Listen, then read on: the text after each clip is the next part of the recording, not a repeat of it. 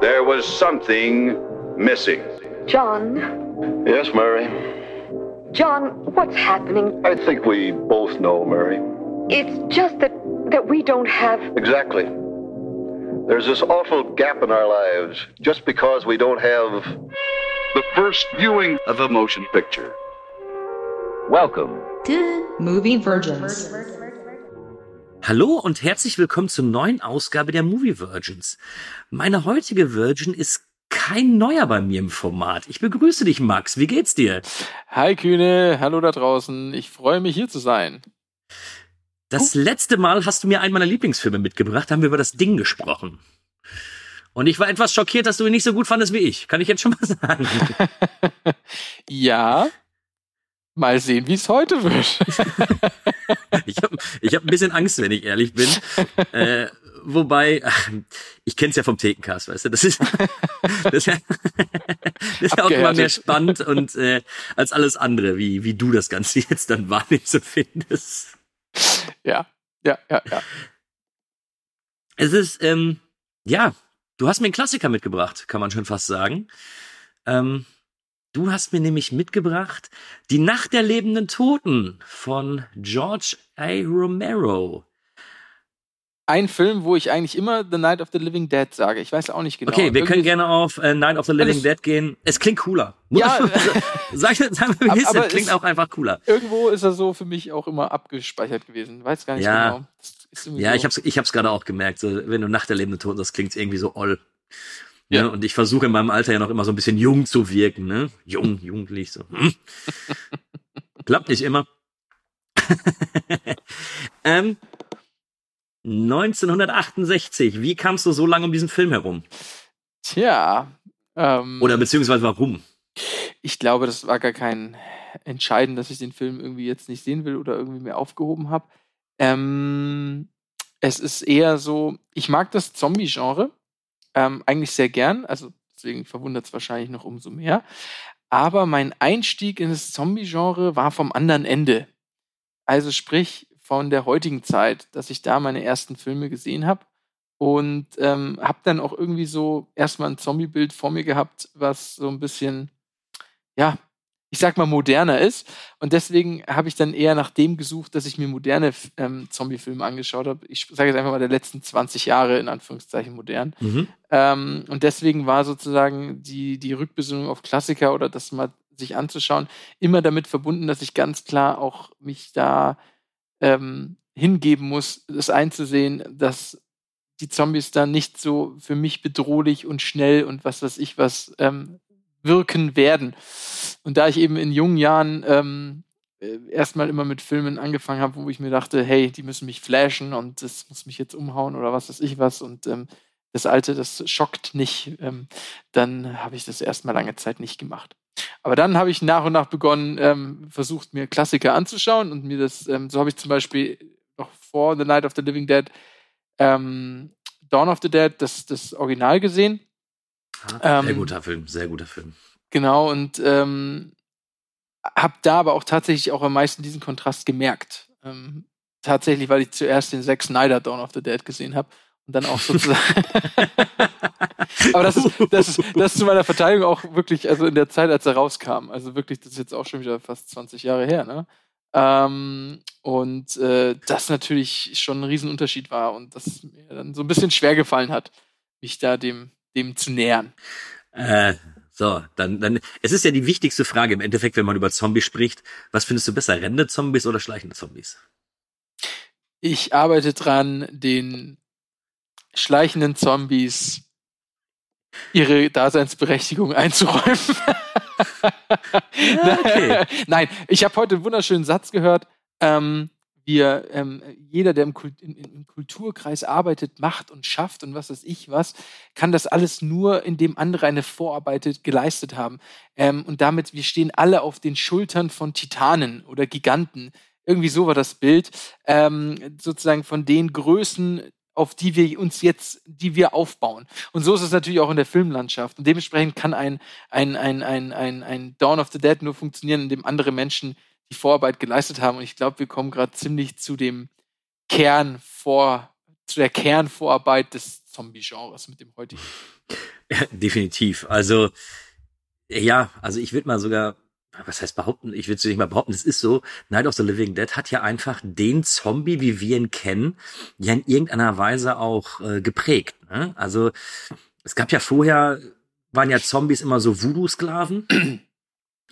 Und äh, da gibt's ja auch den einen oder anderen Film, der, äh, der das schon mal thematisiert hat. Aber eben, dass es äh, einer der lebenden, oder dass der Zombie eben ein lebender Toter ist und äh, Menschenfleisch frisst und so langsam durch die Walachei da rumtrottet und sowas. Das ist ja das erste Mal eben bei Romero passiert. Und äh, ja, ich, ich glaube, was du gesagt hast, klingt sehr, sehr gut und sehr, sehr richtig, weil da, wir haben hier tatsächlich den Zombie-Film, der alles andere ähm, losgetreten hat. Ne? Also ohne diesen Film gäbe es eben auch Serien wie Walking Dead nicht oder eben ein äh, Zack Snyder Dawn of the Dead oder ein, ich gehe mal so weit, selbst ein 28 Days Later würde ohne Night of the Living Dead nicht so funktionieren, wie er jetzt funktioniert. Ne? Ja, und das ist, also ähm, wenn man sich das anschaut davor, du, du hast jetzt gemeint, dass diese, diese, diese äh, Voodoo-Sklaven, die es da gab, ich glaube, das ist einfach, das sind ja auch nur so vereinzelte Werke gewesen, die sozusagen den Begriff Zombie da einfach, dass der schon mal aufgetaucht ist. Aber sozusagen dieses ganze Genre ist ja wirklich fast begründet durch Night of the Living Dead. Genau, genau. Also Und wenn ein Film sozusagen wirklich ein Genre begründet, dann ist das schon in seiner kulturellen, ähm, seinem kulturellen Wert ja schon für die Ewigkeit. Ja gut, es, der läuft ja jetzt mittlerweile, äh, ist er ja auch im äh, Museum of Modern Art aufgenommen worden und äh, zählt, glaube ich, mittlerweile als offizielles Kulturgut. Ja. Also äh, ein Zombie-Film hat es geschafft, offizielles Kulturgut zu werden. Finde ich gut, gefällt mir. Ja, jetzt mach das nochmal mit einem modernen, dann hast du es erreicht. ah, sch schwierig. Der, der moderne Zombie-Film, der hat Probleme, finde ich. ja, ich habe ich hab, ich hab mich auch durch viel Schund gewühlt. Ja, ja, ja. Ja, ja ich versuche gerade so ein paar Italiener nochmal nachzuholen. Mhm. Äh, so, so alte italienische Dinger da noch. Und äh, ja, Grüße gehen raus an Ding Dong. Da ist nicht alles gut, was da rausgekommen ist. ah ja, ich möchte hierbei, wer sich da noch mehr für interessiert, äh, ein Querverweis an den Zombie-Podcast ähm, äh, verweisen, den ihr mal aufgenommen habt, den ich ja. auch gehört habe und für sehr gut befunden habe. Wow. Ähm, einschließlich der Helikoptertypen. Ja, ja. die, die In diesem Sinne, es geht nochmal Grüße raus an Ding Dong. mein glaub, geliebter bis heute, Ding Dong. bis heute hat er sich davon nicht erholt. Ist, äh ja. ähm, ich lese mal kurz die Inhaltsangabe vor und dann können wir ein bisschen in den Film reingehen. Und mhm. äh, ich bin wirklich gespannt, wie er dir gefallen hat, weil selbst in unserem vielleicht doch ein bisschen viel zu langen Vorgespräch, muss man sagen, äh, kam mir noch gar nicht da drauf. Ich nehme die äh, Inhaltsangabe von Movie Break. Die ist äh, sehr kurz und äh, da wird auch nicht alles gesagt, was in diesem Film passiert. So viel vorab. Klassiker des Horror- oder Zombie-Genres von George R. Romero, der den Untoten erstmals eigene Initiative zugesteht, während sie bis dato immer von einem äußeren Impuls erweckt werden mussten. Barbara und ihr Bruder am Grab des gemeinsamen Vaters Nee, Barbara muss ihren Bruder am Grab des gemeinsamen Vaters zurücklassen, als er von merkwürdigen Gestalten attackiert wird. Doch die Untoten haben es auf sie abgesehen. Ein einsames Haus bietet die scheinbar die einzige Möglichkeit der Flucht. Ja. Ja. Also, ich meine, auf die Frage, oder das, was sich natürlich immer stellt, wenn ich jetzt bei Movie Virgins bin, um das gleich mal vorwegzunehmen, was habe ich von dem Film erwartet und was wusste ich davor oder wie war der Film für mich in Erinnerung? In Die Frage wäre jetzt gekommen, mein Freund. Ja, genau, genau. Entschuldigung, okay. Ich dachte gerade, wir kommen über die Inhaltsangabe. Egal. Das war überhaupt nicht die Inhaltsangabe, die ich irgendwie auf dem Plan hatte. Das war überhaupt nicht äh, für mich präsent. Dass das ein, einfach nur ein Haus ist, ähm, in dem die drin sind und dass der Film auch wirklich nur eine Nacht spielt. Das hat mich ähm, überrascht. Okay. Ich wusste durch andere Podcasts und durch andere Gespräche, dass es mit der Hauptperson kein gutes Ende nimmt. Ähm, ah, okay, das wusstest du schon, okay. Das ist tatsächlich das Einzige. Ähm, und ich wusste auch nicht, ähm, wie das am Ende alles abläuft. Ich wusste also nur wirklich, dass es für ihn kein gutes Ende nimmt. Das war das Einzige, was für mir in Erinnerung war. Und ich kannte natürlich das Cover. Ich habe mir auch nie einen Trailer angeschaut, weil ich es vermeide, Trailer anzuschauen. Mittlerweile, wenn ich weiß, dass ich den Film so oder so irgendwann sehen will und werde. So zum Beispiel auch diesen Klassiker. Und dementsprechend war es für mich so, dass ich mit diesem Cover des, von diesem jungen Mädchen ich irgendwie mir was ganz anderes eingebildet habe, was passieren würde. Dass vielleicht dieses Mädchen ähm, der, der, der Erste ist, der irgendwie jemanden beißt oder dass dieses Mädchen irgendwie kommt und das lostritt, dass dem eine viel größere Rolle zugetragen ähm, äh, wird, als sozusagen nur dem ähm, beeindruckenden Ende des Filmes. Und ähm, dadurch war ich da immer so ein bisschen auf einer falschen Fährte. Und hätte auch sonst irgendwie erwartet, dass es ähm, mehr Leben gibt. Ich weiß nicht warum, aber aus irgendeinem Grund habe ich immer gedacht, dass da irgendwie erstmal noch mal ein bisschen mehr Introduction ist, ein bisschen mehr Menschen, die sozusagen irgendwie interagieren miteinander, ähm, bevor es dann einfach losgeht. Und das vielleicht sogar, um eine größere Gruppe zu haben. Ich weiß nicht warum, irgendwie hatte ich das im Kopf, dass eine Party irgendwo ist und die wird gecrashed von den lebenden Zombies. Ich weiß nicht, wie es dazu kam, aber das war irgendwie so meine Vorstellung, dass das so wäre. Und war echt erstaunt, als ich das jetzt gesehen habe, dass da einfach nur diese beiden Leute auf den Friedhof kommen. Und für mich war das so ganz klar, ja, das ist jetzt dieses Vorgeplänkel, sie fühlt sich da unwohl und später im Film kommen dann die ersten Zombies. Aber nein, es kommt noch in dem Moment, wo sich der Bruder über sie lustig macht, der erste Zombie, der nie Zombie genannt wird. Und da war ich schon ähm, ziemlich überrascht, dass der Film sehr schnell ähm, in die Handlung reingeht, ähm, sich eigentlich kaum Zeit nimmt und dadurch ähm, sehr intim ist. Ein mhm. sehr, sehr intimer Film, ähm, was ich so nicht erwartet habe. Ich kann dir gar nicht mehr sagen, wie ich den Film bei meiner ersten Sichtung wahrgenommen habe, wenn ich ehrlich bin. Ich meine, ich hätte vorher schon ähm, Dawn of the Dead gesehen, also den, den äh, Romero, und glaube, habe dann im Zuge dessen dann eben auch Night of the Living Dead mir, glaube ich, mal auf DVD geholt und mir angeguckt und war damals, ja, ja, diesen Film gab's. So, das ist ein Zombie-Film und mir war damals schon klar, ja, okay, das ist so der, der Beginn des Ganzen und äh, ganz nett. Aber ich kann mir auch vorstellen, dass ich gerade eben in dieser Zeit, wo ich ihn gesehen habe, äh, auch was gänzlich anderes erwartet habe.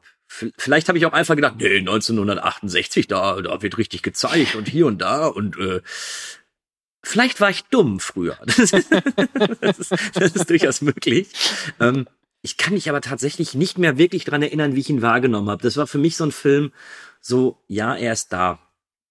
Und äh, so viel kann ich schon mal vorwegnehmen. Heute respektiere ich den Film und muss ihn eben auch für das bewerten, was er eben losgetreten hat, weil ähm, ich glaube, wir werden, wenn wir gleich in den Film reingehen, auch feststellen, dass das eine oder andere vielleicht auch ein bisschen in die äh, Jahre gekommen ist, beziehungsweise was nicht ganz so super funktioniert. Ähm, aber ich kann ihn immer, ich kann ihn immer mehr und mehr wertschätzen für das, was er losgetreten hat. Und wenn man sich eben auch die, die Produktionsgeschichte anguckt, ich meine, das Ding hat 114.000 Dollar gekostet. Mhm.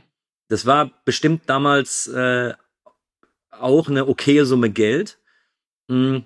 Aber für das, was du eben zu sehen bekommst und auch eben äh, später im Film die ich würde es jetzt nicht als Zombie-Masse bezeichnen, aber da sind schon einige Leute am Werk gewesen. Ne? Und das mhm. ist jetzt eben nicht, dass das nur so ein, so, ein, so ein Kammerspiel zwischen zwei Leuten ist, sondern du hast natürlich schon ein, gewisse, gewisse Kosten, die da äh, bestimmt auf die Produktion zugekommen sind. Und das finde ich immer erstaunlich.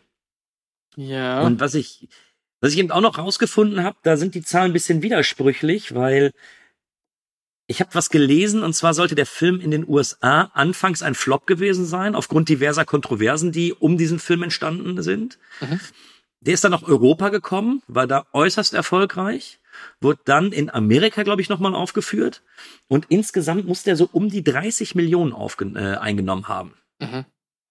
Und das müsste bis dato der lukrativste Film gewesen sein, wenn man eben die äh, das Budget und das Boxoffice nebeneinander stellt. Ja, ja, klingt so. Ja.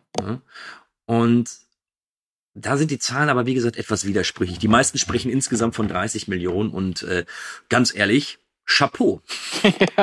Chapeau. ja.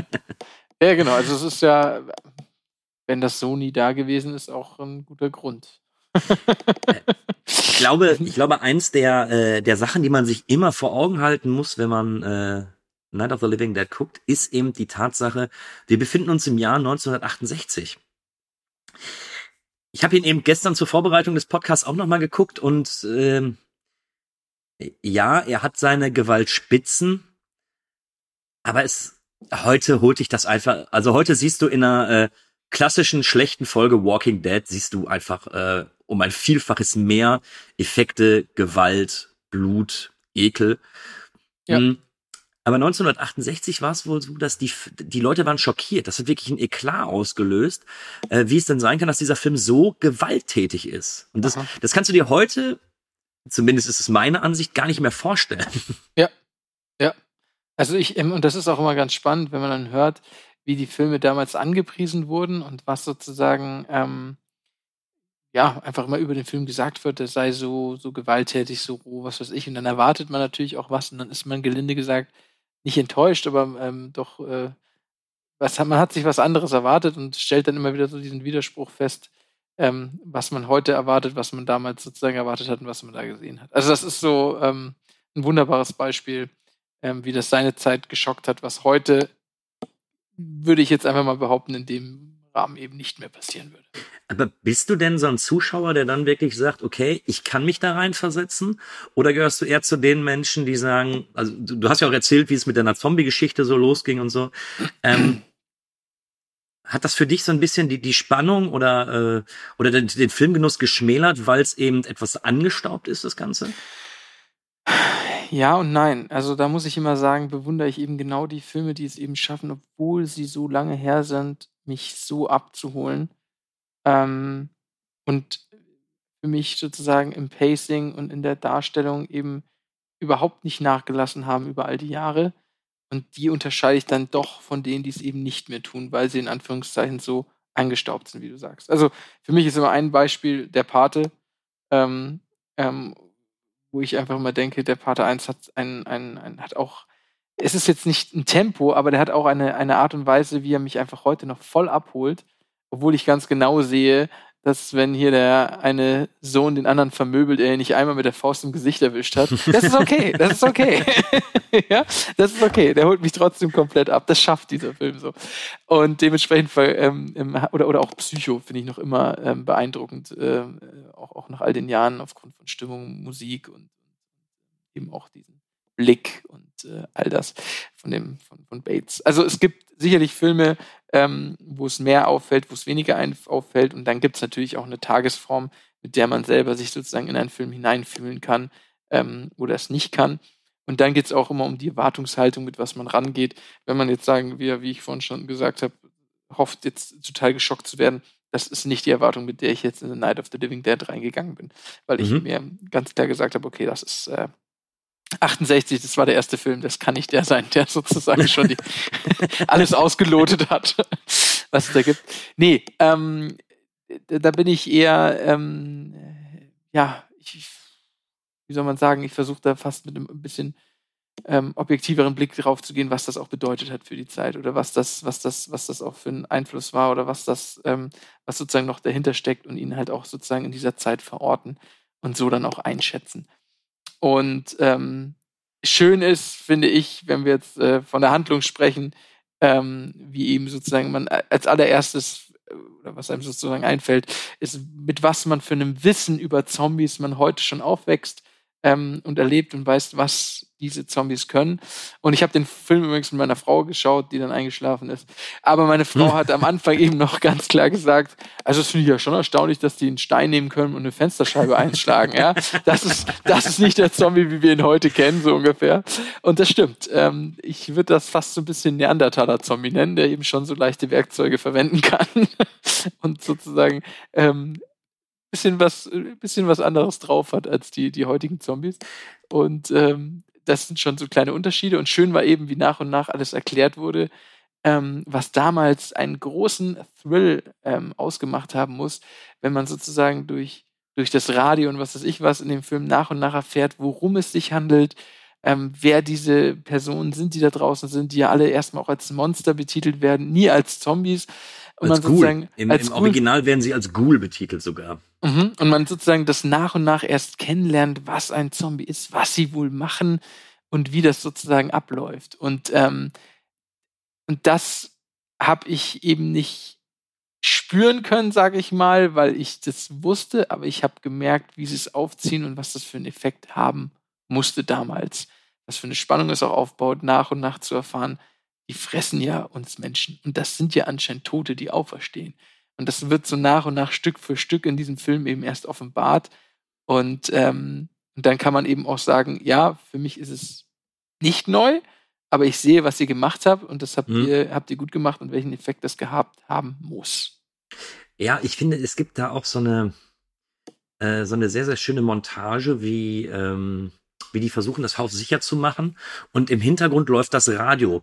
Und es ist eben nicht dieser Schwenk, dass du jetzt irgendwie fünf Minuten mit Exposition oder so wirst du geballert wirst, sondern im Hintergrund läuft einfach das Radio und du siehst eben, was die Leute tun. Nur damit du dann eben im gleichen Moment erfährst, ähm, was auf der Welt los ist. Und das finde ich so unglaublich effektiv, das Ganze. Und äh, finde ich eben besser als dieses, man setzt sich dahin, man muss jetzt fünf Minuten darüber sprechen. Und äh, das hat mir sehr, sehr gut gefallen eigentlich. Ja, hatte tatsächlich bei mir kurz den Effekt, genau das, was du sagst, dass dann beginnt er auf einmal, wie heißt nochmal die Hauptperson? Ich hab schon wieder vergessen. Ähm, hier googelt der Chef noch Äh, selber. Ben. Ja, genau. Da redet dann Ben auf einmal und ich denke, nee, Ben, halt die Klappe, ich will hören, was im Radio läuft. Das, Ähm. das weiß ich noch genau, weil ich das eben auch fast spannender fand, was im Radio läuft, während man ja, sieht, wie sie ja ganz genau, machen. ganz genau. Und ich habe ihn jetzt nicht das erste Mal gesehen. Also es muss jetzt die boah, vierte oder fünfte Sichtung gewesen sein. Und äh, trotz alledem hat mich das, ähm, hat mich das wiedergekriegt. Also Mhm. nee. Und wir, wenn wir mal so ein bisschen näher in den Film reingehen, äh, es ist ja so, wir haben ja äh, Barbara und ähm, ihren Bruder an dem Friedhof und der Bruder wird angegriffen, wird getötet. Barbara flüchtet in ein ähm, ja, in ein leerstehendes Haus. In diesem Haus kommt dann auch irgendwann Ben an. Und die beiden versuchen erstmal zu zweit herauszufinden, was los ist, sich zu verbarrikadieren und und und. Und ich finde es ganz spannend, was du gesagt hast, dass das irgendwie schon, es ist so ein intimes Setting. Und in dieser, ich mag, ich mag Filme, wo du so Zombie-Horden hast, Mhm. ähm, was wahrscheinlich auch einfach den, den modernen Sehgewohnheiten einfach geschuldet ist. Ja. Und da fand ich es schon fast irgendwie so ein bisschen schön, dass das so ein so geerdeter war. Weil der Film macht mir irgendwie ein bisschen deutlicher, als beispielsweise Walking Dead oder so, dass auch ein Zombie, wenn man ihn eben falsch einschätzt, Mhm. wirklich eine Gefahr darstellen kann. Mhm. Und erst recht dann eben drei Zombies, fünf Zombies oder 20 Zombies. Und Mhm. das, also was es eben sehr schön zeigt, ist genau der allererste Zombie, wie du schon gesagt hast, dass der falsch eingeschätzt dann im, im Duell mit einem, ich sage jetzt mal, ich schätze ihn jetzt mal nicht als sehr muskulösen Bruder da ein, ähm, der dann halt einfach dem Kampf unterliegt, wenn er dann einmal einfach falsch fällt und das sozusagen nicht einschätzen konnte. Mhm. Und schön ist dann eben auch genau ähm, bei der nächsten Auseinandersetzung, wo Ben drei Zombies draußen oder zwei platt macht und dann aber auf einmal wieder vier auf einmal kommen. Und er ganz genau weiß, ja, ich kann die einzeln besiegen, aber jetzt kommen vier auf einmal. Und das ist ja schon immer auch die Gefahr von Zombies, dass sie in großen Gruppen auftauchen. Und ähm, das wird so eben auch wunderbar transportiert. Ja, also Ben hat, ähm, äh, nicht Ben, sondern der Bruder hat es falsch eingeschätzt, ist deswegen gestorben. Ben weiß sich zu wehren, kann es richtig einschätzen, schafft einzelne vielleicht auch hintereinander zu besiegen. Aber Zombies sind halt das Problem, dass sie als Horde auftreten. Das wird auch sehr schön dargestellt, wie dann einfach vier auf einmal aus dem Dunkeln ähm, kommen und er einfach den Rückzug antreten muss. Ja, ja. Schützen muss. Das ist zum Beispiel auch der Punkt, warum mich irgendwann Walking Dead verloren hat. Weil die sind dann einfach, und das war glaube ich noch nicht mal ein Jahr, dass diese Zombie-Epidemie da rumeiern, da gehen die einfach in so eine Menge rein, so, oh ja, da sind 20 und dann erschlage ich die eben kurz mit dem Hammer. Und dieser, Armageddon, ja, ja. und, und ähm, der hat eben für mich keine, keine Gefahr mehr ausgestrahlt. ja das Und hier habe ich wirklich noch das Gefühl, ja, die Zombies sind langsam. Ja, sie sind so ein bisschen schwerfällig und ungelenk. Mm, trotz alledem wird mir in irgendeiner Art und Weise in diesem Film bewusst gemacht, oder vielleicht nehme ich es auch nur so wahr, aber mir ist die ganze Zeit klar, okay, hier geht eine Bedrohung davon aus. Mhm. Und Ja. das gefällt mir auch heute noch. Und das, äh, gerade bei dem modernen Zombie-Film, äh, finde ich, rechnet man schon gar nicht mehr damit, dass man 1968 das irgendwie doch besser hingekriegt hat, eine Gefahr darzustellen, als es eben äh, heute möglich ist. Ne? Zumal du hast heute bessere Effekte, du hast, äh, du hast andere Möglichkeiten der Darstellung oder so, aber trotz alledem wird eben, geht man immer davon aus, ein Zombie kann erstmal nix, nur wenn es Hunderttausende sind, dann, dann ist gefährlich. Ja. Wobei, ja. Nee, durchaus. Ich verstehe das, aber also es, ähm, es ist halt immer so, dass die Krux, dass sozusagen ja auch die, die Protagonisten in jedem Film, wenn er auf mehrere Zombies trifft und sozusagen überleben muss, es ja immer irgendwie eine Lösung geben muss, auch gegen viele zu bestehen. Und trotzdem werden sie meistens eingeführt als Einzelne, die trotzdem sehr gefährlich sein können. Und da ist so ein bisschen die Sache halt, Walking Dead ist es da, das verstehe ich vollkommen, ging mir auch so, dass die Zombies keine Gefahr mehr waren. Die sind ja auch nicht so schnell. Ähm, und deswegen war eben auch genau das mit, ich sag mal, Zack Snyder, der sie echt schnell gemacht hat, oder auch ähm, 28 Days Later, immer so als Referenz. Da war eben immer auch dieser neue Punkt dabei, dass die halt sehr schnell waren. Und das hat mich halt auch immer voll gekriegt, weil ich das immer sehr creepy fand, wenn die einem halt auch richtig schnell hinterherrennen können. Und man eben nicht durch Geschwindigkeit davon kommt. Äh, du, ich verfluche gar keine rennenden Zombies. So, ich, ich fand das auch bei, äh, bei Zack Snyder, fand ich es auch ähm, ziemlich gut dargestellt. Und ich finde es ja auch, es ist ein neuer Impuls. Also so ein Genre muss sich auch eben weiterentwickeln. Und wenn wir sagen, ja, seit 1968 existiert der Zombie so, wie er existiert, dann ist es ja nur sinnvoll, dass spätestens 2003, 2004, glaube ich, kam 28 Days und Dawn of the Dead, glaube ich, etwa gleich raus. Ähm, wenn mich nicht alles täuscht, es, es ist ja nur die logische Konsequenz, dass sich nach so vielen Jahren irgendetwas auch mal weiterentwickelt. Ja. Und, Ja. äh, solange es gut gemacht ist, äh, bitte lass die Zombies rennen, lass sie schlurfen. Ähm, Das ist aber, gut. Ja, genau, aber das, das, das, äh, das kommt dann auch irgendwann zu einem Knackpunkt. Also zum Beispiel World War Z, finde ich, ist da ein schönes Beispiel. Ähm, da sind die Zombies nur noch wirklich als so eine Masse, die dann Mhm. gefährlich ist, weil sie als Masse überall hinkommen, bis zum Helikopter hoch, in Anführungszeichen, weil sie alle aufeinander draufrennen oder über Mauern kommen, weil sie einfach, sie sind alle schnell, aber sie sind eben auch so, ja, klingt jetzt blöd, aber sie wirken so computermassenartig. Ja, also sie Ja, haben nicht mehr dieses individuelle, das Eins gegen Eins ist da verloren gegangen. Und ich mache jetzt einfach mal kurz einen Querverweis auf The Last of Us. Ähm, ich habe jetzt letztens die erste Folge gesehen und ich muss sagen, da wird auch wieder ein, in Anführungszeichen, Zombie, sage ich jetzt einfach mal, eingeführt, der da auch eine wunderschöne erste Sequenz hat, wie er sozusagen hinterher rennt, schnell ist, aber eben nicht so mit seinem Körper ganz, sage ich mal, ähm, ähm, äh, zielsicher die Person Mhm. verfolgen kann. Und das auch was sehr Schönes hatte, was sehr Animalisches ähm, und Gefährliches und doch auch wieder eine, ein Handicap, was dem Menschen eben dann doch eine gewisse Überlegenheit gibt, auch wenn der super schnell ist. Ja? Ähm, und das fand ich auch wieder eine schöne neue Art ähm, äh, eingeführt, gesehen vor ein paar Tagen. Ähm, Freue mich darauf, wie es weitergeht. Aber kommen ja, wir zurück. ist, ist, ist, ist gut, ist gut. Kann man, äh, ich habe die zweite Folge schon gesehen, kann man machen. Okay. Äh, Und also zurück zum Film, das stimmt. zurück zum Film. Da ist es so, dass sie wirklich im Eins gegen Eins eben ähm, schön bedrohlich eigentlich dargestellt werden. Und auch Was ich- ganz was- gewöhnliche Gesichter eigentlich. Was mir persönlich auch ziemlich gut gefallen hat, ist, also gut, wir, wir haben vorher schon festgehalten, das Ding war jetzt nicht enorm teuer. Mhm. Du kannst natürlich jetzt nicht zeigen, wie diese Welt funktioniert. Du kannst nicht zeigen, was auf der Welt los ist. Und am Ende des Tages wissen wir am Anfang ja nur, dass auf dem Friedhof ein Zombie war und später kommen drei, vier. Mhm. Und das hätte auch schnell dazu führen können, dass du diese Gefahr, die, die eben die eben existent ist, dass die nicht vernünftig funktioniert. Und da finde ich es eben, das macht Romeo so unglaublich gut, dass er das auch, äh, das macht er auch in seinen späteren Filmen, dass der eben nur durch Erzählungen es schafft, dem, äh, dem Zuschauer klarzumachen, wie die Welt, in der wir uns gerade als Zuschauer befinden, wie sie funktioniert. Mhm. Weil wir haben ja bis dato vielleicht 20 Zombies gesehen und man hätte ja auch sagen können, ja gut, ich gehe durch die Hintertür oder ich kletter durch ein Fenster und versuche da irgendwie darüber hinwegzukommen. Mhm. Aber dann ist es ja so, dass Ben ja auch seine Geschichte erzählt, wie er zu dem Haus gekommen ist. Und nur durch die Erzählung wird diese Welt viel, viel größer, wo er erzählt, dass er auf der, ähm, dass er auf der Hauptstraße war, Ja. dass ein Auto umgeworfen worden ist, etc., Ja. etc. Ähm, Und das macht eben nur durch Gespräche Ja. die Welt so viel größer, dass mir als Zuschauer klar ist, warum die in diesem Haus bleiben müssen. Und das finde ich sehr, sehr intelligent gelöst ähm, Ja. irgendwie. Plus das Radio. Ich finde einfach ein Radio, wo immer sozusagen die neuesten Nachrichten reinkommen und man sitzt gebannt davor. Du sitzt als Zuschauer genauso gebannt davor. Sitzt Ja. mittendrin in diesem intimen Setting und willst jede Information von draußen haben und das bringt dieses Radio auf den Punkt. Später auch noch der Fernseher, was ich auch witzig fand. Ja, wir haben übrigens einen Fernseher gefunden. Ja, geil, okay, machen wir an. Das, das hatte ich irgendwie nicht erwartet. Gefühlt war das alles so, ähm, wir bleiben beim Radio, aber das hat auch funktioniert mit dem Fernsehen, was auch schön eingesetzt war.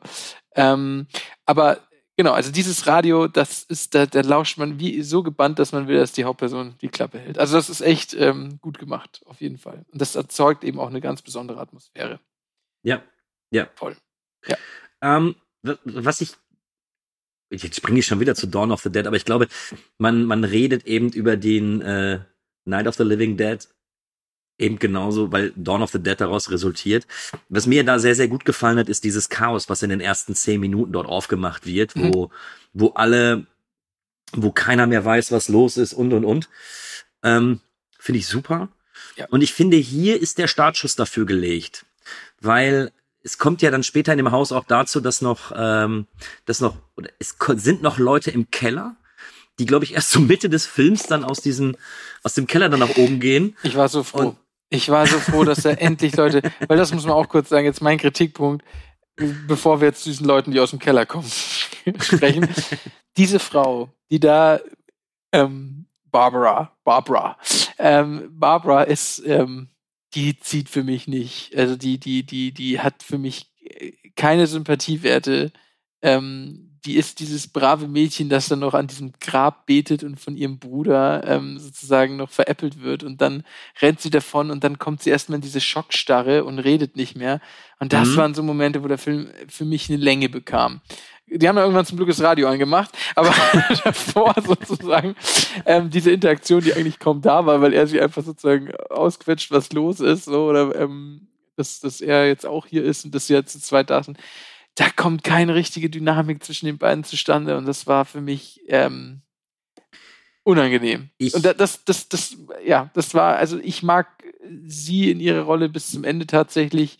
Ähm, kein Sympathieträger, kein, kein, ähm, wo ich mitfühle, wo ich mitfieber. Ähm, die war sehr sperrig. Ich habe mir viele Gedanken darüber gemacht, wie ich diese Figur finde. Und vielleicht ist auch einfach mein Vorteil, dass ich mir schon sehr, sehr viel länger darüber Gedanken machen konnte als du. Du hattest jetzt äh, anderthalb Stunden darüber Zeit. Und das war's dann auch. ja, genau, ich habe ihn vor einer Stunde fertig gesehen, Ich- das muss man auch dazu sagen. Ich sehe deinen Punkt. Ich verstehe deinen Punkt. Und auf der einen Seite hätte ich mir gewünscht, dass natürlich eine etwas andere Interaktion dort ähm, zwischen den beiden stattfindet. Wenn ich aber genau drüber nachdenke, finde ich, dass diese, dass diese Schockstarre, die die Frau hat, oder die Barbara hat, dass die durchaus nachvollziehbar ist und vielleicht auch einfach eine logische Konsequenz der Situation. Ja, es ist für den Film nicht förderlich. Bin ich bei dir. Aber ich glaube, dass in der, dass in der Logik des Films diese, diesen Zustand, den sie dort erreicht, viel, viel mehr Sinn macht. Absolut. Das will ich auch leider überhaupt nicht absprechen. Das macht ihn auch realistisch. Und es ist auch vollkommen realistisch, dass Menschen da in eine Schockstarre geraten, wenn sie auf einmal erfahren, dass die Menschen vom Tod auferstehen und beginnen, sich zu fressen. Nein, aber das ist natürlich etwas, ähm, was, was vollkommen realistisch auch ist als Reaktion. Und das ist auch vollkommen in Ordnung. Ähm, ich denke mir immer, die, die sozusagen in so eine Starre verfallen und sozusagen dann irgendwie so schockig sind, in Anführungszeichen, ähm, weil die sind halt gefundenes Zombiefutter. Die brauchen halt jetzt den Weg nicht bis ins Haus schaffen.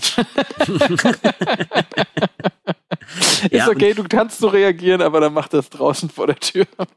Und ich, ich sehe mich, ich sehe mich da eben auch in einem Konflikt und muss wirklich sagen, ja, es wäre dynamischer und wahrscheinlich auch etwas, etwas schneller, etwas besser erzählt, wenn eben die ersten 20, äh, 25 Minuten eben nicht so ablaufen würden, wie sie in dem Film ablaufen. Ich finde es aber eigentlich spannend, dass sich Romero dazu entschieden hat, eher die logische Variante zu nehmen. und das Ganze eben ein bisschen realistischer darzustellen. Ähm, weil das haben wir ja auch in seinen späteren Werken, äh, ob es jetzt Dawn ist, ob es Day ist und selbst äh, wenn es Land of the Dead oder Survival ist, er versucht immer diese diese Welt so darzustellen mit Leuten, die so äh, interagieren, wie eben auch Leute interagieren würden. Und wenn ich mir dann sowas wie den ähm, wir können zum Beispiel Zack Snyders Dawn of the Dead da nochmal nehmen. Da finde ich, reagieren viele Leute so, wie sie im Film reagieren aber niemand würde real so interagieren, wie sie dort interagieren. Ich finde, es ist insofern auch nochmal ein zeitliches Dokument, dass, dass die Menschen 1968 wahrscheinlich auch eher so reagiert hätten, wenn sie erfahren, dass da Menschen draußen rumlaufen, äh, also Zombies sozusagen draußen rumlaufen. Wenn ich das heute nämlich erfahren würde, dann hätte ich schon so viele von der Popkultur sozusagen ähm, geprägte Filme gesehen. Und dementsprechend ist diese Schockstarre vielleicht auch ein viel mehr ähm, äh, äh, zeitlich, ähm, also im Zeit, zeitlichen Kontext ähm, realistischere ähm, Reaktion. Die man aber auch, glaube ich, heute eben nicht mehr in die Art und Weise erwarten würde. Ich glaube, Nein. man kommt Nein. heute auch viel mehr in, in, in, in, in der Handlung. Du, du kannst auch einen, heute einen Film nicht so drehen, dass die, äh, dass eine der beiden Hauptfiguren für äh, Minimum ein Drittel des Films so auf einfach aufhört zu sprechen und nur noch da ist. Ja. Weil Ja, wir genau. sehen ja dann im Endeffekt nur Ben, wie er versucht, das Haus äh, angriffssicher zu machen. Ähm, er geht noch einmal nach draußen, versucht, äh, den einen oder anderen Zombie auch auszuschalten. Ähm, Ja. äh, Er macht das, also er packt auch die Leiche weg, die sich dort, äh, die ja auch im Haus befindet. Ähm, aber sie macht ja nichts. So, du hättest sie, du hättest sie in dem Moment auch einfach aus dem Drehbuch rausschmeißen können. ähm, das funktioniert 1968, das funktioniert äh, 2023 einfach nicht mehr. Rein, auch rein von der Erzähl vom erzählerischen her. Trotz alledem bleibe ich dabei, dass ich, dass ich es zumindest interessant finde und jede Kritik daran zulasse. Aber mir gefällt es eigentlich, dass er der, ähm, der realistische Weg gewählt worden ist. Ja, durchaus. Und das ist natürlich auch in dem Moment, wo man sozusagen ähm, die Welt ja schocken will, ist natürlich der realistische Weg. Macht's ja alles näher, macht's ja alles sozusagen für uns nachvollziehbarer. Es ist halt sozusagen nur auch ein Stück weit, glaube ich, vom Pacing her ähm, eine andere Zeit gewesen, wo man es auch so ein bisschen, ich sag mal, langsamer angegangen, an, angehen lassen Ja, konnte, ja, wie in diesem Film. Und ähm, ja, es äh, ist auch spannend, da sozusagen diese Interaktion zwischen den beiden, dass ähm, er sie, dass sie ihn schlägt und er sie ohrfeigt. Ja, okay. Würde man heute auch nicht mehr so drehen. Nee, nee definitiv nicht. ähm, Äh, das ist also, ja. Ähm, genau, aber dann kommen wir zu dem Punkt, wo ich wirklich glücklich war, dass jetzt endlich mal Menschen aus dem Keller auftauchen. also man wusste überhaupt nichts davon. Auf einmal stehen welche im Raum, man fragt sich von, wo kommen die eigentlich? So, also ich dachte mir, wo kommen die jetzt eigentlich her? Dass es die Kellertür war, wird dann schnell, stellt sich schnell heraus und dass sozusagen Menschen im Keller ausgeharrt haben und gar nicht wussten oder nicht genau wussten, was über ihn abläuft. Aber genau da sind wir auch beim nächsten Punkt, den ich so, den ich so realistisch finde. Also vielleicht vorab diese, diese vier Menschen, das sind äh, äh, ein jüngeres Pärchen, dann ist da noch ein älteres Pärchen mit einer Tochter, die allerdings krank unten im Keller liegt. Ähm, und die sagen ja einfach auch ganz klar, ja, also wir wussten ja nicht, was hier oben ist und wir wussten nicht, dass ihr äh, Menschen seid. Nee, wir wollten uns nicht in Gefahr bringen. Und ab dem, natürlich sind alle Figuren, es sind alles Figuren, die auf dem Reißbrett entstanden sind und sind ein Klischee ihrer selbst. So, das, das, die, den Kritikpunkt muss der Film sich einfach gefallen lassen. Ja, Wobei ist es ein Kritikpunkt, wenn er die, äh, die, die einzelnen Filmtropen wirklich auch ent- erfunden hat, sage ich mal. Ich weiß es jetzt gar nicht. Das, das ist eben die Frage. Und ich finde aber eigentlich auch, dann entspricht ja dieser Streit, ähm, ob, man im, ob man im Erdgeschoss bleiben sollte, wo die Fenster vernagelt werden, oder ob man in den Keller geht. Und ich kann das nachvollziehen. Ich wüsste auch Ja. nicht, was, was sozusagen da jetzt die ähm, wirklich richtige Entscheidung ist. Tatsächlich, wenn man sich das Ende des Films anschaut, im Keller hat er ausgeharrt. das hat schon geklappt. Es kam nicht zu einer Flucht in den zweiten Stock und dann irgendwie raus übers Fenster oder so, was ich mir die ganze Zeit dachte. Das wird wahrscheinlich dann kommen, sobald die reinlaufen, versuchen dann über ein Fenster raus oder so, aber das ist einfach nicht passiert. Ähm, nee, das ist äh, tatsächlich, finde ich, ein, eigentlich auch wieder ein sehr realistischer Streit und ähm, äh, aus der Sicht des Vaters, der da sehr ähm, gedanklich konservativ ist, im sicheren Keller mit der Familie zu verharren, die er da halt dann auch einfach hat und nicht irgendwie zur Flucht bewegen muss, wie die Tochter. Das kann ich auch ein Stück weit alles nachvollziehen. Das finde ich auch wieder sehr realistisch gelöst und dargestellt. Ja, genau. Also ich kann dem Film natürlich, man, oder ich würde es nicht tun, aber man kann dem Film natürlich vorwerfen, dass er gerade im Mittelteil sehr, sehr hohen Stellenwert auf das, auf das Zwischenmenschliche äh, legt. Aber ich finde es eben aufgrund des Alters und aufgrund des Budgets, was der Film hatte, überhaupt nicht schlimm. Mhm.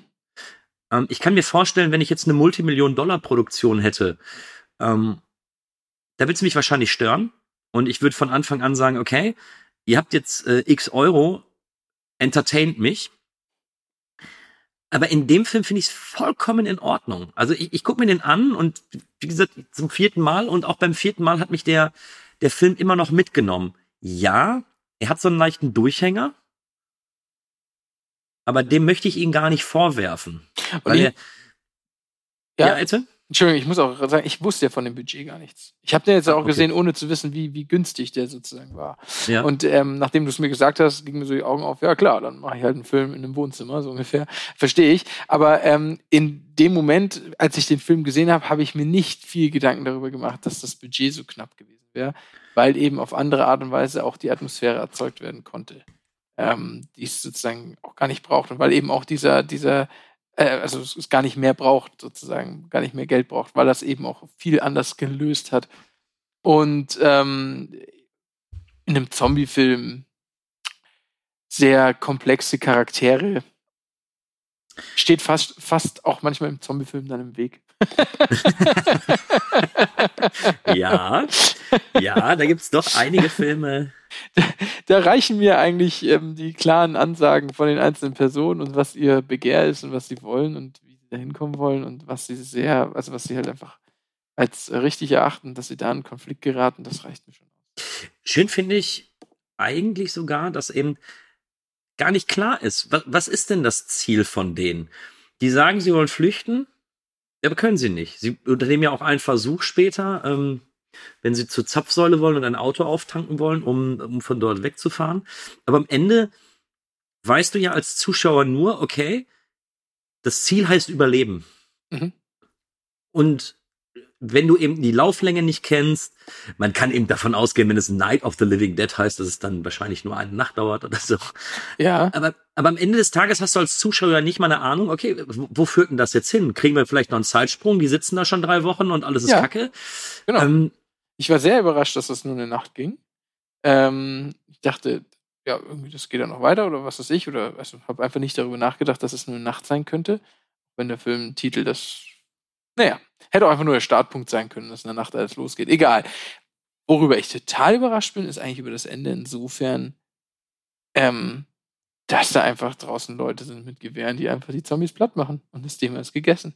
Das ist eine, das ist ein, das ist ein Ende, ähm, wo wir am Ende hinkommen, ja, was ich auch nie erwartet hätte. Ja, aber greif noch nicht vorweg. Greif noch nicht vorweg, weil ich glaube, über das Ende muss tatsächlich da müssen äh, zwei, drei Worte mehr verloren werden. Nee, nee, nein, nein, nein, klar, aber ich will nur sagen, also von wegen, wir wissen nicht, wo es hingeht. Ähm, wir wissen auch nicht, wir wissen nicht, was die wollen. Wir wissen nicht, äh, sozusagen, also natürlich, die haben verschiedene, verschiedene Überlegungen, ähm, aber wo der Film dann hingeht, wusste ich nicht.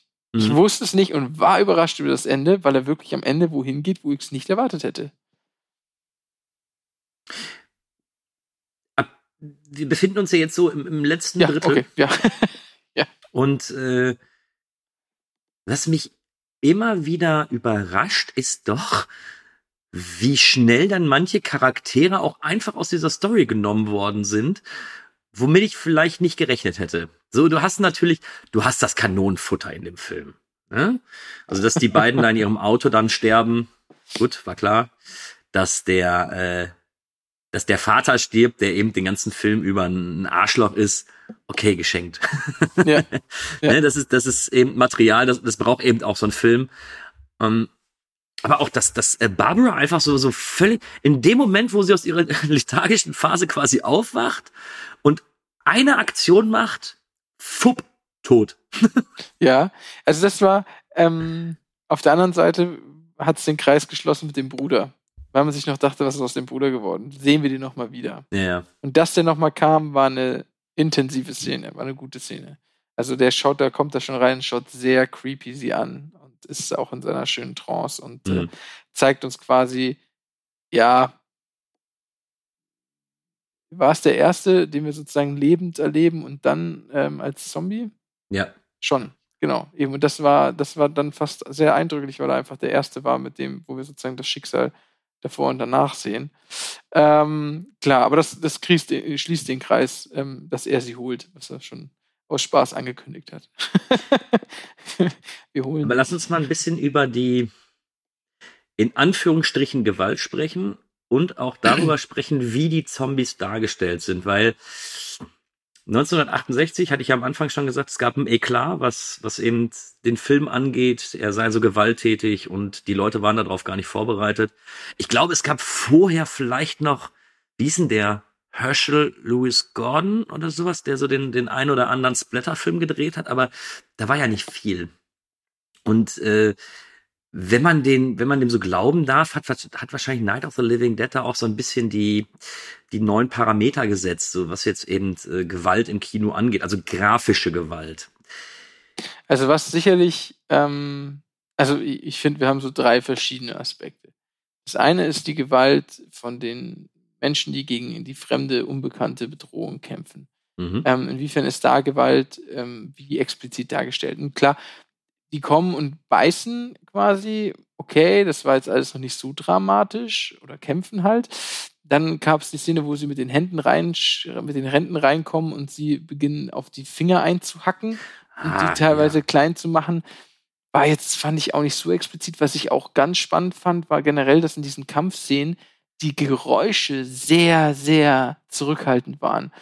Ähm, tatsächlich gab es dann irgendwann den Kampf zwischen dem Vater und Ben und dann gibt es diese typischen Schläge ins Gesicht Geräusche, dieses so, ja, das ist richtig, so richtig einen richtigen saftigen Geräusch gibt. Aber als gegen die Zombies, da war das wirklich so, so ein, so ein, so ein ganz, ganz, ja, da fehlen dann immer die Worte, um Geräusche zu beschreiben. Es war ein sehr nicht sattes Geräusch. Es war Ja, wirklich nur so, So, so ein ganz, bisschen dumpf. so ja, einfach voll so, dumpf. Es war ganz platt und man hauen die die da eigentlich auch, erwischen die auch mal was oder was sind das eigentlich für Geräusche? Davon war ich ähm, sehr beeindruckt, dass das eben ganz wenig da war und dann fand ich, war das nämlich auch überhaupt nicht so explizit, wenn man da auch so wenig von hört irgendwie. Das ist für mich so ein bisschen ähm, blass geblieben, sozusagen die Gewalt gegen die Zombies.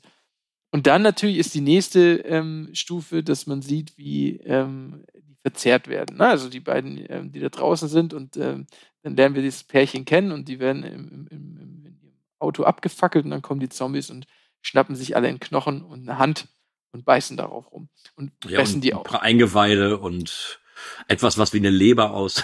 Echt? Okay, für mich war das also aus wie Hände und Beine und Arme. Das habe ich gar nicht so genau nee, gesehen. nee, der eine hat doch noch den, den kompletten, den kompletten Darm in der Hand. Ja, Ja, ich habe jetzt Angst, dass ich, ich habe doch die ungekürzte Fassung gesehen. Ja, eigentlich schon. Ja, gut, ist auch die Fassung ab 16. Ja, Aber- gut, ich weiß es jetzt nicht. Vielleicht ist es in, auf deinem Bild nicht so gut erkennbar. Ich habe jetzt ja die. Nur wegen dir habe ich mir die Blu-ray gekauft. Weißt du? Du bist schuld, dass ich irgendwann pleite bin, Max. Also ganz ehrlich, das ist ja scheiße. Ja, genau. Irgendwann ist die Hebamme auch nicht mehr schuld. So, pass auf. Was ich aber eigentlich sagen wollte, war, dass das Dritte, und das ist natürlich das Expliziteste, ist, dass eine Tochter, die zum Zombie geworden ist, ähm, ihre eigene Mutter und ihren eigenen Vater, ähm, also Boah. erstmal ihre, ihre, ihren Vater anfrisst und dann ihre Mutter ersticht. Ja. Und, und, Also- an, und das ist natürlich eine Gewalt ähm, von einem jungen Mädchen ausgehend, dass das ähm, schockt. Ja, Aber auch toll gemacht. Wirklich ja toll aber gemacht. auch totales Zitat. Also ähm, immer dieses kurz mal die angehobene, ähm, wie nennt man das? Ähm, Eine Maurerkelle. Mauerkelle, genau. Immer die angehobene Mauerkelle und dann ist immer kurz dieser Psycho einmal auf den Arm, der angehoben ist und dann geht er runter und dann wieder auf den Arm, der angehoben ist und dann geht's wieder runter. Das war eine schöne Psychoreferenz. Ähm, Ja. Aber das ist, ähm, das ist sicher. Das ist sicher ähm, eine, eine Gewaltspitze, wie sie die Leute damals natürlich schockiert hat. Zu Recht. Ja, ja. Also sie ist auch einfach gut getrickst. Also Mhm.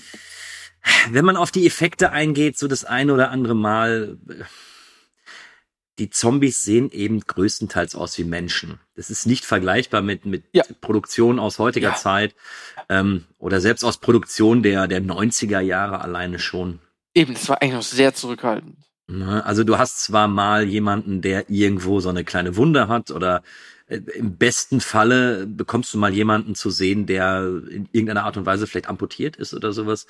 Aber effektmäßig, was die Zombies angeht, ja, okay. So, das ist, das ist eben der Zeit geschuldet, das ist dem Budget geschuldet, kann ich voll und ganz nachvollziehen. Aber bei manchen Dingen ist es wieder so gut und so super getrickst, wenn du das dir im, im Keller anguckst mit der Mutter, die dann da diese Maurerkelle im Körper hat, Mhm. dem Vater, der, wo der, wo der Arm dann äh, von dem Mädchen angefressen wird und so. Mhm. Äh, Im Übrigen, für alle, die diesen Film noch nicht gesehen haben, es klingt jetzt gerade eigentlich härter, als es tatsächlich ist, aber das finde ich auch eigentlich ganz schön, dass sich daraus eben so viel entwickelt, weil die Vorstellung alleine von dem, was passiert, Ja. Finde ich teilweise eben viel, viel grausamer als das, was du äh, grafisch eben zu sehen bekommst. Und was auch, ähm, finde ich, sehr, oder was heißt sehr eindrücklich, aber was halt hier auch mehr verwendet wird, ist einfach, dass man sieht anhand des Verhaltens ähm, der Zombies, dass sie Zombies sind ähm, gegenüber der Maske. Also heute wird ja viel mehr dann sozusagen Wert darauf gelegt, dass die ja auch schon alt, verstümmelt und was weiß ich, was alles aussehen müssen. Damals hatte man das Budget vielleicht nicht. Und doch kommt eine schöne Bedrohung dadurch, dass sie eben dieses Traumwandlerische, wie es auch beschrieben wird, ähm, sozusagen mit diesem starren Blick, mit diesem ähm, auf dich zugehen, mit diesem unmenschlichen Mhm. Art und Weise, sich zu bewegen, sich zu verhalten, eine Bedrohung zu erzeugen. Ähm, und das funktioniert ähm, auch sozusagen, sage ich mal, ähm, im realen Leben. wenn ich jetzt, wenn ich jetzt sozusagen mit so einem starren Blick einfach so mal auf meinen Sohn zulaufen würde, ja, der mit seinen zweieinhalb Jahren da vor mir steht, der würde auch sozusagen sich ordentlich ähm, äh, ganz, ganz, ganz ähm, sozusagen ähm, äh, eingeschüchtert sein und das alles ohne Maske. Da brauche ich keine Maske für.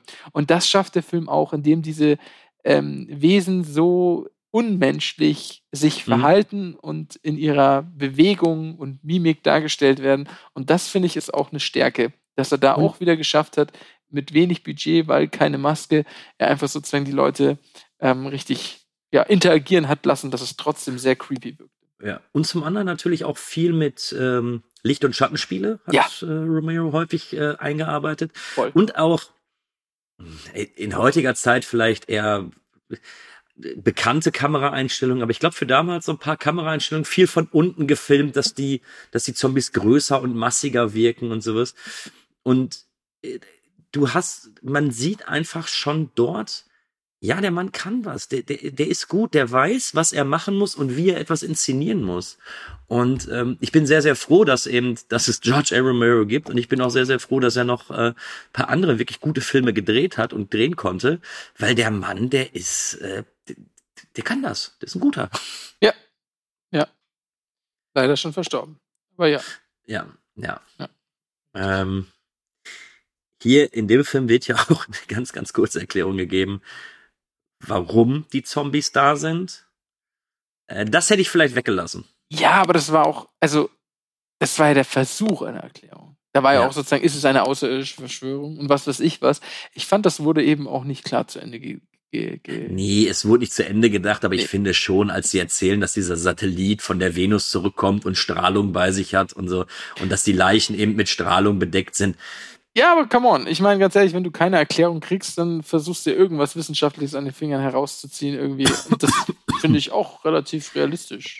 Hast dann Du, ähm, irgendwas, hm, was ist in letzter Zeit anders auf der Welt, dass die Leute auf einmal aufstehen? Vielleicht ist es die kosmische Strahlung.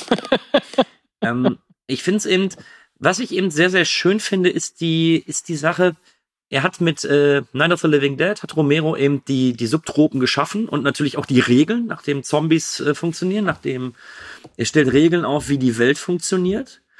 Ich finde es aber auch irgendwie toll, dass er eben Regeln aufgestellt hat, nur um dann in seinem nächsten äh, Film, also Dawn of the Dead, zu sagen, ja, eigentlich hat mir das nicht so gefallen. Oder vielleicht war das nicht so der, das, was ich eigentlich damit aussagen wollte, oder das wurde vom Publikum nicht so aufgefasst. Die Welt, die ich erschaffen habe, mache ich zehn Jahre nach meinem Night of the Living Dead, ändere ich die ein bisschen ab und verbessere sie. Weil ich finde, die, die Darstellung und die Welt, in der sich die Zombies bewegen, äh, finde ich in Dawn of the Dead doch schon etwas besser. Mhm. Ne? Ebenso, dass die Zombies eben auch so aussehen wie Zombies, dass man eben auch sieht, ja gut, wenn sie gebissen worden sind oder wenn sie eben aus dem Grab emporgestiegen sind, dann müssen sie eben auch dementsprechend aussehen. Nochmal, ich kann das Night of the Living Dead nicht vorwerfen, weil es sehr wahrscheinlich am Budget äh, gemangelt hat. Aber ich finde es eigentlich schön, dass er das Genre entwickelt hat, aber gleichzeitig auch sagt, okay, gewisse Dinge haben super funktioniert, das beh- behalten wir bei. Und andere Dinge wiederum haben vielleicht nicht so wunderbar funktioniert. Und genau das ändern wir nun ab.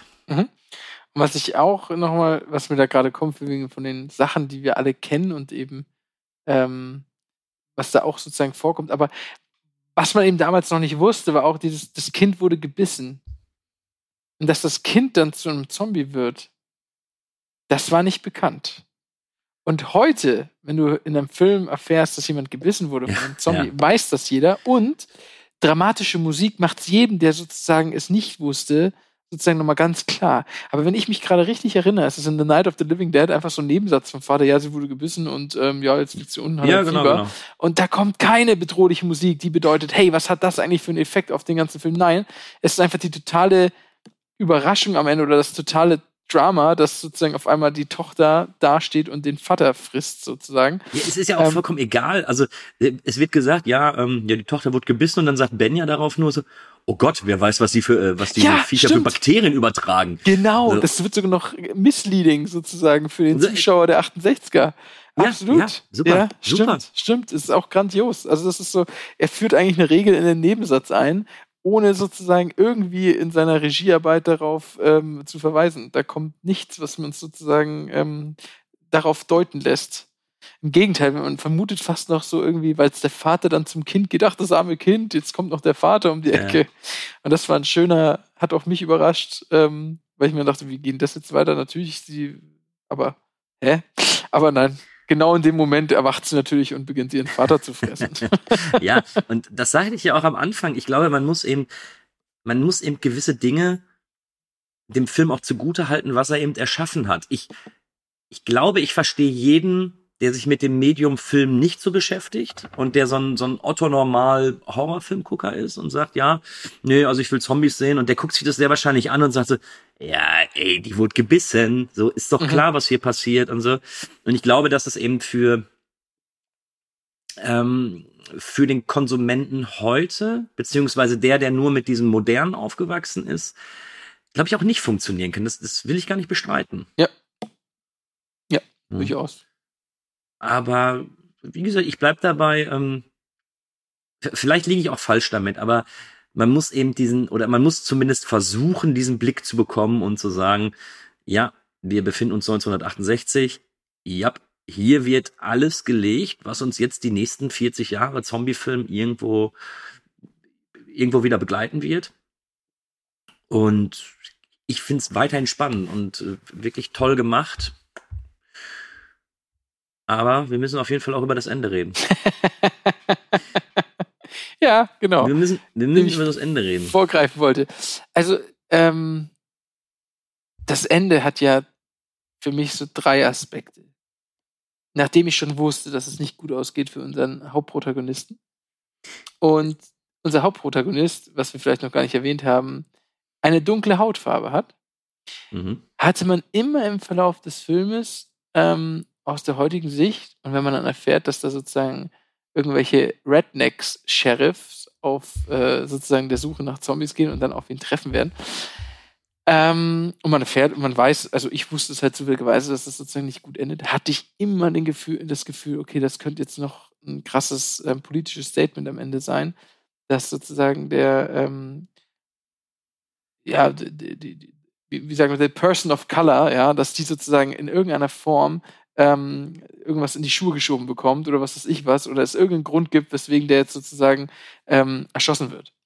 Mhm. Und dann war ich fast positiv überrascht, dass nö, die halten ihn einfach für einen Zombie und ähm, knallen ihn ab und es hat quasi sozusagen nichts mit seiner Hautfarbe zu tun.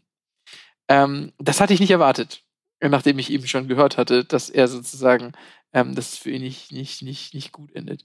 Mhm. Und das ist, der, das ist der eine Aspekt. Der zweite ist natürlich, jetzt mal ganz von der Hautfarbe weggehend, dass Menschen ähm, Menschen erschießen, genau in einem solchen ähm, Krieg gegen Zombies sozusagen es genau dazu kommt, was ja später schon auch mehrfach ähm, immer thematisiert wird, ähm, dass das natürlich die andere Dimension ist, äh, dass ein, dass sozusagen aufgrund der Verwechslung, ohne dass es ihnen am Ende eigentlich auch auffällt. Also ich gehe nicht davon aus, die haben ja ganz klar davon gesprochen, dass sie sozusagen, ah, den hast du auch erwischt und ähm, sprechen ja nicht davon, dass das ein Mensch ist, sondern die halten ihn einfach für einen Zombie und bringen ihn um. Ähm, aber das ist eben auch der ganz klare Querverweis auf das, äh, äh, ähm, auf das Morden von Unschuldigen sozusagen ist, in, in Kriegen und was weiß ich was.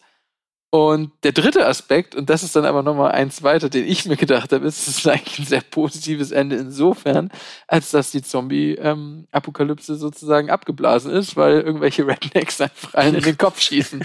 Das ist so ein bisschen, das ist, das ist, das ist jetzt. Du bist der erste Mensch und wahrscheinlich der einzige Mensch, der diesem Ende etwas Positives hinzuziehen kann. Nein, es ist, ich, ich glaube, das prägt, ich, da bin ich mir sehr sicher, das kommt von Corona wir, wenn wir das jetzt uns anschauen, in unserer heutigen Corona-geschädigten Zeit, haben wir eine dramatische Pandemie erlebt, die uns alle bedroht hat. Ähm, und wir haben immer gehofft, dass wir als Menschheit es packen, ja, da gut rauszukommen. Und haben es geschafft, ja, mit Impfstoff, was weiß ich was, ist jetzt egal. Aber das ist das Ding, was wir jetzt gerade in den letzten drei Jahren erlebt haben. Und wenn man es dann in demselben Kontext, mit dem wir unser alltägliches Leben jetzt eigentlich gerade gelebt haben, diesen Film sich anschaut und später sieht, wie ganz viele andere Zombie-Filme enden, nämlich immer so, dass nochmal irgendeiner überlebt hat, dass doch nochmal irgendwo das Zombie-Virus ausbricht, dass doch nochmal irgendwas ist oder dass sie irgendwo hinkommen und nicht in Sicherheit sind und umgebracht werden, ähm, ist es tatsächlich eines der positivsten Zombie-Enden, dass die Menschheit diese eine Nacht mit den Zombies sozusagen überstanden hat, weil jetzt wissen wir was wir machen müssen. Wir müssen die Leichen verbrennen und ihnen in den Kopf schießen und damit haben wir das Ding ähm, erledigt. Für mich wirkt es nicht so, als ob es da einen Teil 2 und 3 geben könnte, weil eigentlich haben wir das Ding echt geklärt und geregelt und ähm, ein Hoch auf die Waffenlobby und auf die Rednecks, die ihre Waffen haben, um sich darum zu kümmern. Aber tatsächlich war ich diesbezüglich extrem überrascht und konnte das echt als Erfolg verbuchen. Wir haben, wir sind dieser Pandemie oder diesem Problem Herr geworden. Das ist so eine, so ein spannender Ansatz. Und ich, ja, verstehe ich. Habe ich nie drüber nachgedacht. Habe ich, hab ich nie drüber nachgedacht.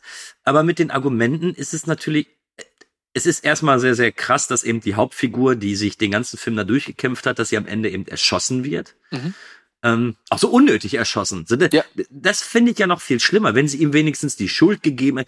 Nee, da bewegt sich was und die logische Konsequenz, und da sind wir eben wieder die innere Logik des Filmes. So in, in vielen anderen Filmen wäre es wahrscheinlich so, ja, ich gehe jetzt noch mal ins Haus rein, da hat sich was bewegt. So, nee, in dem Haus bewegt sich das, kaputt schießen. Ja, das ist, das ja. ist, äh, das ist die realistische Variante, wie man da dran geht. Ja. So, man kann sich nicht vorstellen, dass irgendjemand ähm, dieses das überlebt hat, wenn so viele Zombies vor dem Haus stehen. Ergo muss ich mich damit auseinandersetzen, dass wahrscheinlich nur da drin Zombies sind, also erschießen. Ja, und ich finde auch, auch wenn du vorhin gesagt hast, es ist so ein bisschen Reißbrett von den Charakteren her, ich finde es auch in anderen Situationen nämlich so, dass es eben sehr realistisch ist und deswegen ähm, auch gar nicht so verteufelnd, wenn der Vater ihn nicht reinlassen will, weil er sich selbst schützen will, dann ist das natürlich von außen, er ist nicht der Held und er ist feige und was weiß ich was. Aber ja, der Kerl ist gerade in der Todesangst und will seine eigene Haut retten. Und ich finde, so wie er die ganze Zeit davor dargestellt wird, dass er eben immer im Keller bleiben will und er es im Keller sicher findet und er keinen Bock hat, sich irgendwie in diese Konfrontation mit den Zombies reinzugehen, ähm, finde ich das logisch und auch nachvollziehbar. Und wann immer wir in einer Situation in unserem Leben ist, natürlich wollen wir nicht die sein, die feige sind und die Tür nicht und die Tür zumachen, wenn draußen unser Held steht, der sozusagen was weiß ich was versucht, um zu retten und zu leben. Aber ähm, ich finde es ist nicht verteufelnd dargestellt, dass sozusagen jemand Natürlich ist es ein Konflikt, der wird dargestellt, aber ich finde, es ist auch ähm, ein Realismus und ich finde, es hat auch seinen Platz, dass Menschen einfach nicht alle Helden sind, sondern auch einfach feige sind und einfach mal die Tür zumachen wollen. Ähm, das ist ja, das ist ja das, was ich vorhin auch sagte. Äh, ja, ich bleibe dabei, aus heutiger Sicht sind es alles äh, Reißbrettfiguren und ziemlich äh, ja Charaktere, die eben schon häufig gezeigt worden sind, aber um mich da vielleicht noch mal ein bisschen aus der Affäre rauszuziehen.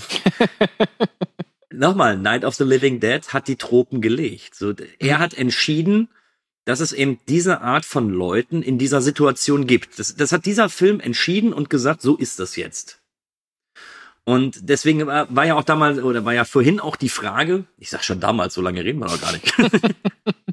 ähm, deswegen war auch äh, vorhin meine Frage, ob ich dem Film das eigentlich übel nehmen kann, dass wir eben eigentlich in gewisser Art und Weise Klischeefiguren haben, weil die haben das eben entwickelt. Und eigentlich sind erst die anderen Filme, die alle danach kamen, sind auf diesen Zug mit aufgesprungen und haben aus den Figuren, die wir dort sehen, ein Klischee ihrer selbst gemacht. Mhm. Und deswegen Verstehe. aus heutiger Sicht finde ich es, finde ich schon, dass man, dass man das bemängeln kann. Man darf es aber eigentlich nicht, weil der Film das eben etabliert hat. Mhm. Ich, ich, weiß ja. nicht, ob das irgendwie zu komplex oder zu, nee, nee, zu kompliziert ich, gedacht nee, ist oder so, aber ähm, Verstehe ich. ich hätte mir einfach vielleicht bei der Sichtung damals auch gewünscht, dass das eine oder andere vielleicht anders geregelt wird. Aber nochmal, ich, was werfe ich dem Film vor, wenn er es im Endeffekt entwickelt hat? Ne? Ja. Ja. Richtig. Ja. Frage. Also bei ich, dem Film, ja, mhm. der Film, der hat oder bis heute ranken sich äh, viele Dinge darum, wie man das interpretieren kann. Ähm, wie gesagt, du sagtest ja auch, ähm, Ben ist Afroamerikaner, wird zum Schluss erschossen. Oder eben auch Waffenlobby, juhe, juhe. Ne? Wir sind die Leute, die alles dort.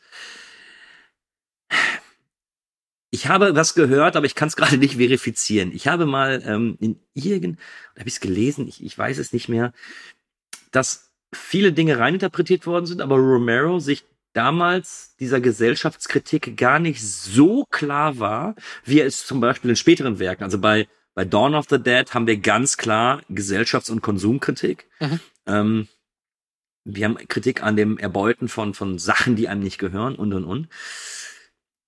Ich kann es jetzt gerade nicht verifizieren, aber ich meine mal gehört oder gelesen zu haben, dass Romero, dass ihm hier viel mehr angedichtet wird, als tatsächlich im eigentlichen Gedankenkonstrukt von ihm vorgesehen war. Was glaubst du? Hast, hast du da eine Meinung zu oder? Also unter dem Aspekt, dass ähm, Romero ja ähm, den Hauptdarsteller gecastet hat ähm, und es ihm egal war, welche Hautfarbe er hatte, sondern einfach gemeint hat, das ist der beste Schauspieler von den Leuten, die gecastet wurden.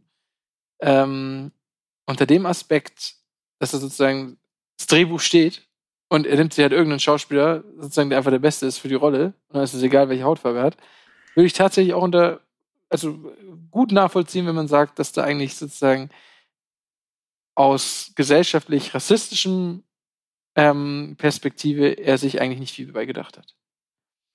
Mhm. Das ähm, würde ich, fände ich dadurch eigentlich logisch.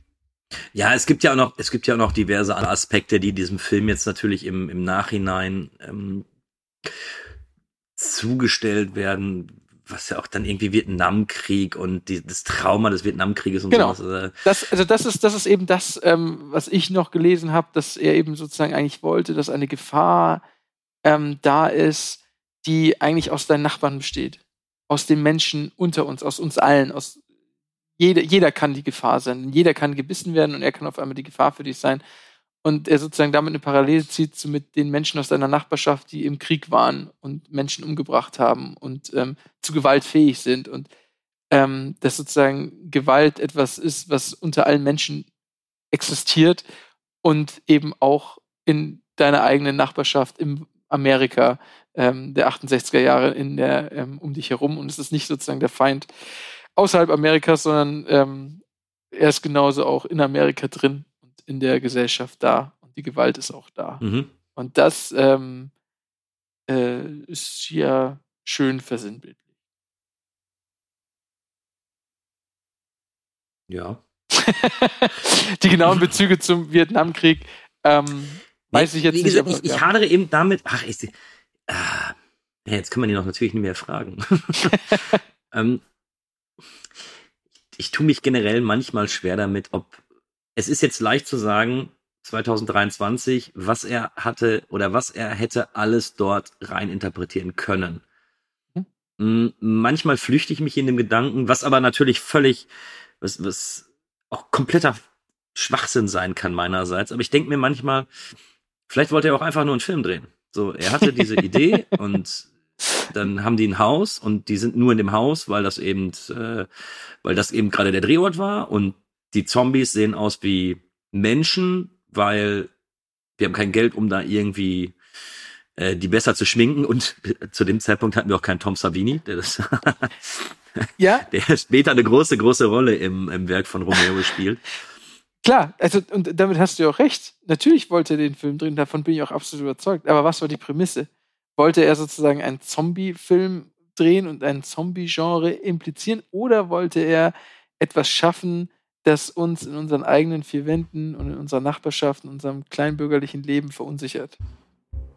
Also, äh, da, da ist ja, bei einer Idee, die du hast für einen Film, spielt ja viel mehr rein, als einfach nur der Gedanke zu sagen, hey, das sind Zombies, die fressen jetzt jemanden auf, so ungefähr. Wie legst du das an? Ich meine, dann hättest du es auch, keine Ahnung, machen können, dass da irgendwelche Zombies im, im Dschungel in Vietnam sitzen, so ungefähr. die, die ja. dann, ne, also, wo du es platzierst, wie du es machst, wo willst du das haben, das ist ja alles sozusagen schon ähm, da mit drin in seiner anfänglichen Idee, was er eigentlich für einen Film drehen will würde ich jetzt einfach mal sagen. Ja. Und deswegen, es muss auch immer nicht viel gedacht worden sein. Es kann auch einfach sein, dass du sozusagen auf Papier oder auf Film bringen willst, ähm, was du für ein Gefühl hast oder was für ein Gefühl du vermitteln willst.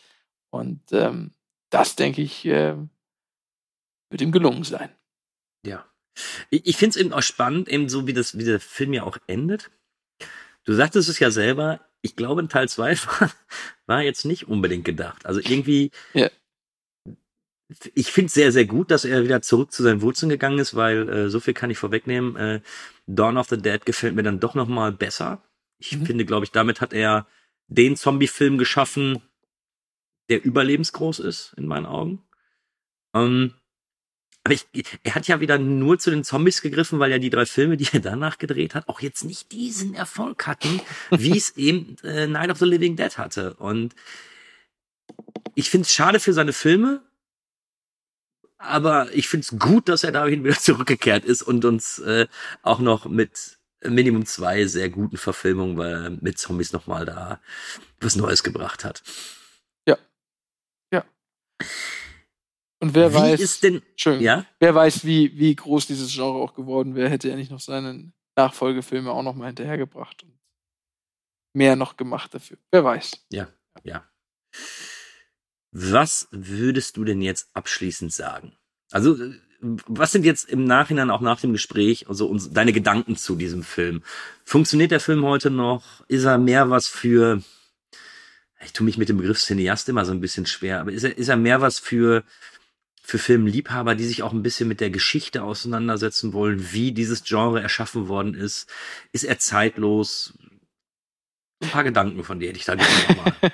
ja, also ähm, ich, ich verstehe, was du meinst. Also, ich ähm, zitiere meinen Neffen, der mal gesagt hat, ein Film, der älter ist als 2018, schaue ich mir nicht an.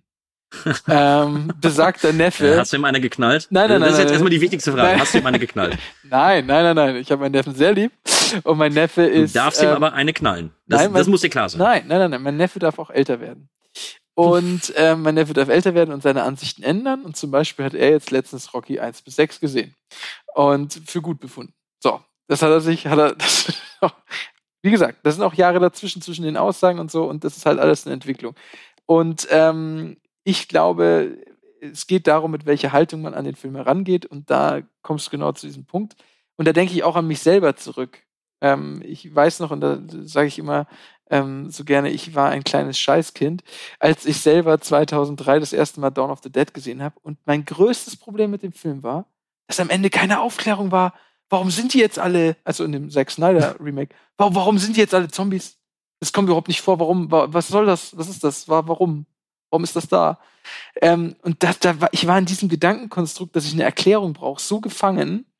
Ähm, und deswegen geht's manchmal einfach nicht anders, als dass du sozusagen ähm, Zeit brauchst und äh, dich selber in deinem Geschmack entwickelst. Und dementsprechend würde ich sagen, Menschen, die Filme lieben, sollten auf jeden Fall Night of the Living Dead schauen. Menschen, die Zombie-Filme lieben, sollten auf jeden Fall Night of the Living Dead schauen, um zu wissen sozusagen, woher das alles kommt, wie das alles war. Und sie werden auch damit ihren Spaß haben, auch wenn sicherlich nicht in, in der gewohnten Weise, wie es durch heutige Filme ähm, wäre.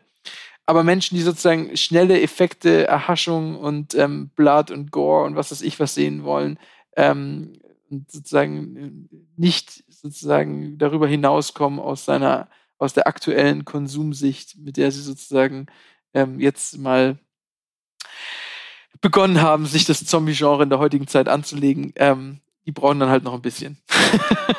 Aber ähm, das, dann ist es vielleicht nicht die richtige Wahl, weil es dann doch ein anderes Pacing hat und langsamer ist. Ja, ja, dem kann ich gar nicht so viel hinzufügen. Ich glaube auch, äh, es gibt viele Menschen oder die, die sich mit dem äh, Thema Film, dem Thema Horrorfilm oder auch dem Thema Zombiefilm auseinandersetzen sollten und müssen diesen Film auch sehen. Ich finde, der Film funktioniert auch ohne mh, mm, ohne sich mehr mit dem Medium Film auseinanderzusetzen, immer noch, aber auf eine andere Art und Weise.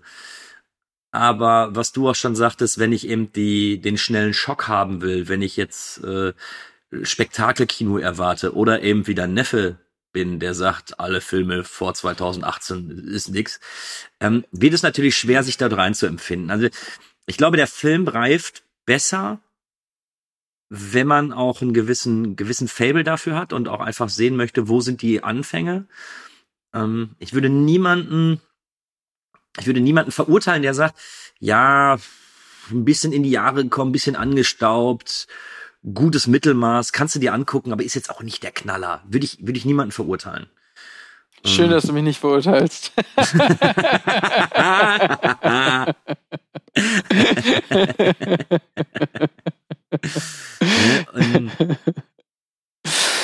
ja. Aber ich glaube, es ist einfach ein, ein unglaublich wichtiges Werk. Und ja. Ich glaube, selbst wir haben jetzt äh, fast so lange über den Film gequatscht, wie lang dieser Film auch ist. Ja. Und ich glaube, es gibt noch unzähliges mehr zu, ähm, zu erzählen. Das, das, es ist ein wichtiges Werk, es ist groß. Es gibt viel darüber zu sagen, viel darüber nachzudenken. Wir haben nicht mal eine Oberfläche gekratzt, vermute ich mal. Aber es hat mir trotzdem unglaublich Spaß gemacht, mit dir drüber zu quatschen. Ja, voll. Freut mich dabei äh, sein zu dürfen, wieder dabei gewesen sein zu dürfen ähm, als erster elektiver Wiederholer. ich gehe auch, ähm, ich komme auch gerne wieder, denn ich muss sagen, ich habe einen echt, echt wunderschönen und grandiosen Pile of Shame. Das heißt, da gibt es noch ganz, ganz viel, was ich noch sehen muss. Und ähm, dazu sollte man auch immer stehen und dementsprechend ähm, würde ich mich auch freuen, wieder mal Filme mit dir zu entdecken. Hey, super gerne. Äh, bei den ganzen Projekten, die wir noch haben. Achso, wir haben ja bald schon wieder eine Aufnahme für den Thekencast für mich gerade ein. Cross-Promo. ja. ähm, nein, sehr gerne. Also wenn wir da nochmal einen äh, Film finden, sehr gerne. Du bist sehr gerne nochmal gesehen hier als Gast. Es hat mir wieder sehr, sehr viel Spaß gemacht. Ich bin froh, dass ich jetzt den Film nach, nach langer Zeit nochmal gucken durfte.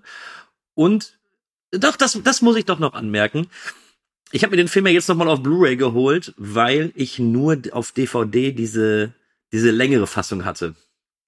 Jeder, der das hört und sich diesen Film anschauen möchte, kauft nicht die 30-jährige Jubiläumsfassung.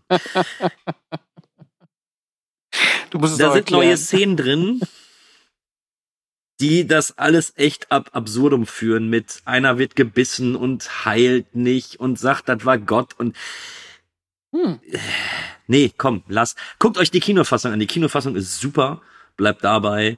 Die äh, 30, äh, die, die Jubiläumsfassung. Einfach, wir vergessen, dass ich darüber gesprochen habe. Vergesst es! Ja. Ich bedanke mich bei allen Zuhörern fürs Zuhören. Es, äh, wie gesagt, es war meine Freude, über den Film zu sprechen. Muss ich eigentlich immer noch aufzählen, wo ihr uns finden könnt? Ich meine, Ihr hört uns, ihr habt uns gefunden. Herzlichen Glückwunsch, ich hab euch lieb. Ihr könnt uns aber auf Instagram folgen, auf Facebook. Wir sind auf Discord. Und ich glaube auf Twitter auch, aber keine Ahnung, ich habe keinen Twitter, äh, Twitter, das kann ich nicht sagen. Es war mir auf jeden Fall eine Freude. Freue mich auf die nächste Episode. Und die letzten Worte gebühren wie immer meinem Gast. Und ich sage Tschüss, bis bald. Und Max, it's your turn.